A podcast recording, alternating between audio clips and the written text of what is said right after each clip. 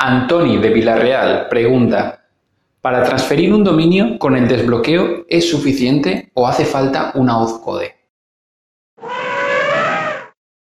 Hola, mi nombre es Aitor Serra y hoy voy a hablarte de cómo transferir dominios o trasladar dominios. Todavía no está claro cómo se denomina el, cambio de proveedor de una empresa a otra.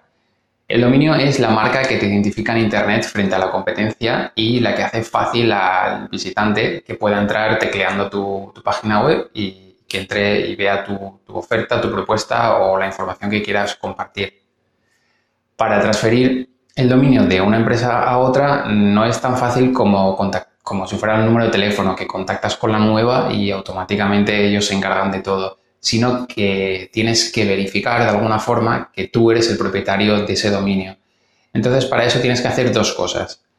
La primera es desbloquear el dominio para traslados. Por defecto, los registradores solemos dejar los dominios bloqueados para evitar peticiones de gente que son muy pesados, los, spammers, y, y, que intentan trasladar dominios que no son suyos. Eso antes de que se pusiera la normativa de bloqueos de dominios era un riesgo que había, que normalmente no, pasaba nada, pero sí que generaba consultas de clientes diciendo, oye, yo no he pedido transferir mi dominio porque he recibido este mail. Bueno, pues ahora con los bloqueos de dominios se bloquea automáticamente por defecto cualquier traslado, pero si tú quieres cambiar de una empresa a la otra, vas a tener que desactivar ese bloqueo. Normalmente tienes una opción dentro de tu panel de control donde gestionas el dominio que puedes entrar y la otra cosa que vas a necesitar es el código de traslado, que se le suele llamar en inglés outcode, que es el código de autorización que te verifica como propietario de ese dominio. El outcode suele ser una cosa así, con letras, números y algún símbolo raro, y tienes que copiar y pegar en el nuevo proveedor. Si lo escribes, normalmente hay errores porque suelen, por ejemplo, pues la L, la, I mayúscula y todo esto, entonces cópialo en el panel de control de tu antiguo proveedor y lo pegas en, el pedido que estés haciendo en el nuevo proveedor y así pues te evitas problemas. Con esas dos cosas, tu nuevo proveedor va a poder hacer la petición de traslado de dominio. Esta petición tarda un máximo, te estoy hablando siempre en términos generales, luego cada dominio, cada extensión tiene sus peculiaridades. Yo te voy a hablar del .com, que es el que, digamos, el principal y el que establece la normativa para la mayoría de dominios en un traslado de un dominio.com vas a tardar un máximo de 5 días. Eso no quiere decir que vaya a cumplirse los 5 días. Puede cumplirse, puede hacerse el traslado a las pocas horas o a los 3 días o a los 4, pero siempre hay un máximo de 5. A los 5 se tiene que haber resuelto. O bien se completa el traslado o se rechaza por alguna causa.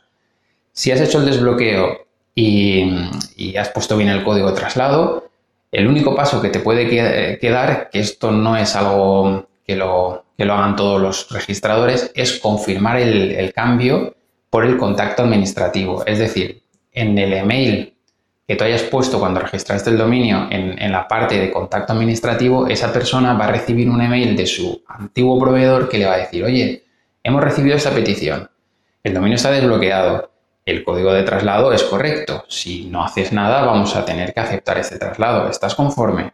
Y pues tú tendrás que pinchar en el enlace y decir, sí, he sido yo, estoy conforme.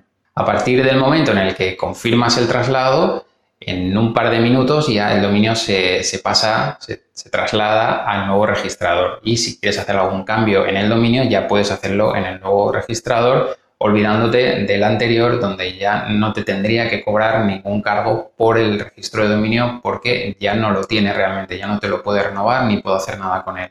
Los traslados suelen crear bastante confusión, sobre todo por, estos tres términos, que es, bastante sencillo desde mi punto de vista, pero bueno, pues es algo que no se suele hacer muy habitual. Hay gente que prefiere estar con un proveedor que le da problemas o, que no le gusta algo que hacer cambios, porque bueno, pues si el cambio del teléfono a veces también es complicado, hay gente que se queda sin línea o lo que sea, pues pues arriesgarte a quedarte sin web, pues hay gente que, que le puede crear más problema que a lo mejor quedarse sin línea de teléfono. Yo he escrito mucho de esto en el blog y hoy quiero comentarte tres puntos de un artículo que escribí de los posibles problemas que pueden surgir a la hora de hacer un traslado.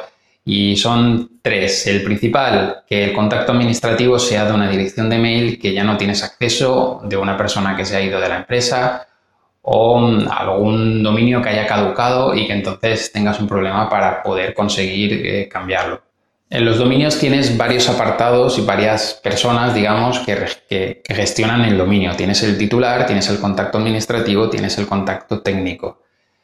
Si tienes acceso al email del titular, cambiar el contacto administrativo es sencillo, es hacer una petición y ya está. El problema puede venir cuando hagas un traslado de dominio y tu registrador quiera confirmar ese traslado con el titular y ese email del titular no exista o tengas problemas. Suena complicado, pero es simplemente que tienes que tener al día los datos de contacto del registro de dominio.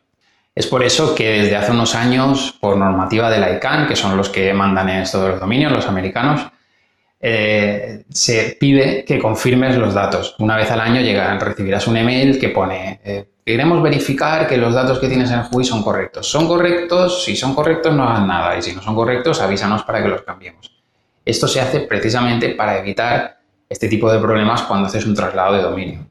Problema número dos, que este me lo suelo encontrar mucho en el mercado español porque aquí somos especiales. Sabes tú, España es diferente y aquí tenemos el problema de los proveedores a malas, que es como le llaman en el artículo, que simplemente los que son unos cabrones y unos chapuceros y que cuando reciben una petición de traslado es cuando quieren cobrar todas las facturas pendientes que tienen del cliente.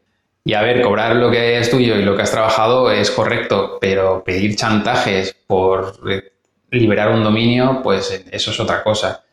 No puedes pedir 500 euros por por liberar un dominio que el cliente ya te ha pagado y que legalmente es suyo. He visto casos así, en la descripción te dejo, te dejo más artículos donde hablo sobre esto y lo comento en detalle. Y el tercer problema es realmente, es, el problema porque los otros dos, pues bueno, se pueden, se pueden solucionar. El tercer punto problemático en el traslado de dominios es cuando el registrador quiebra o alguno de los intermediarios que hay que están ofreciendo el servicio de registro de dominios. Ahí es más complicado porque si la quiebra más o menos es ordenada, pues habrá un procedimiento que, podrás hacer para recuperar el dominio, pero habrá otros casos en los que la quiebra es hasta luego y búscate la vida para, conseguir acceso al panel de control, contraseñas y recuperar ese dominio. Se puede hacer porque en última instancia siempre está la ICANN, ¿vale? Aquí está la ICANN, que son los que mandan, los registradores, los revendedores, los distribuidores, etcétera, etcétera, etcétera, hasta que llega al cliente final. Entonces siempre hay un procedimiento para recuperar tu dominio, pero te puedo hacer que te quedes unos días o unas semanas sin servicio, con los riesgos que esto conlleva de quedarte sin email. Y esto que pasa, que yo esto lo he visto muchas veces en mi carrera profesional, pues es algo que utilizamos y que utilizan muchos proveedores para meter miedo y decir, oye, cuidado que cuando registras un dominio no busques la opción más barata, sino que busca una empresa de confianza. Y realmente es así, es, eh, tú te estás, te estás jugando todas tus cartas en Internet apostándolas a un dominio y si ese dominio tiene problemas, todo lo demás se va. Eh, si tienes una campaña de publicidad, si te has gastado dinero en tarjetas, en, cartelería, en el coche, rótulos, todos, todo eso, si tu dominio caduca o pierdes el dominio, pues lo has perdido todo, tienes que cambiar de dominio, tienes que volver a, tener todos esos gastos. Yo no creo que sea tan importante el elegir un buen proveedor y que haya que meter más eh, presión al, cliente en que ahora no solo tienes que elegir un buen proveedor de hosting, sino que tienes que elegir un buen proveedor de registro de dominios. Es como se le complica todo más. Hay una solución muy sencilla de la que nadie habla, en los blogs no suelo, hablar, no suelo ver que hablen, las empresas de hosting no suelen hablar, es súper sencillo. Tú puedes registrar un dominio por más de un año. O sea, que a nosotros anunciemos el registro por un año no quiere decir que solo puedas hacerlo de uno en uno. En, uno no es un seguro de coche, que tienes que renovarlo por mínimo un año. Tú puedes decir, quiero renovar este dominio por cinco años. De hecho, los .com tienen un tope de 10, pero yo, por ejemplo, lo voy renovando cada tres o cuatro años. Siempre tengo tres o cuatro años de margen. En, bueno, yo, por ejemplo, lo hago en enero. En, enero reviso todos mis dominios y los renuevo por tres o cuatro años mínimo para tener ese margen por si hubiera un problema con el registrador o con lo que fuera o con los contactos o de repente pierdo el email o no sé, cualquier problema. Tengo tres años para solucionarlo. Quiero decir que que, vamos, que habrá alguna solución en ese tiempo. Entonces, si tú tienes un dominio, tu dominio es importante, estamos hablando que los dominios es la pieza que menos, o sea, que menos pagamos por ella, porque estamos pagando 9, 10, 10 euros y de la que depende todo, todo nuestra presente en Internet. Entonces, coge y, y, registra tu dominio por dos años, mínimo, ¿vale? Dos, tres años. Y sin tener que complicarte, porque eso lo puedes hacer en el registrador donde estés, vas a tener una especie de seguro para, para lo que pueda surgir. Y eso es todo por este vídeo. Me alegro de haber vuelto a YouTube. Voy a, voy a volver a grabar más a menudo. Si te ha gustado el vídeo, ya sabes, puedes suscribirte, darle a like, dejar tus comentarios.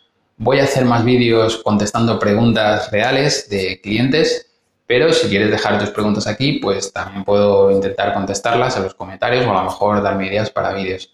Eso es todo, hasta la próxima y un saludo.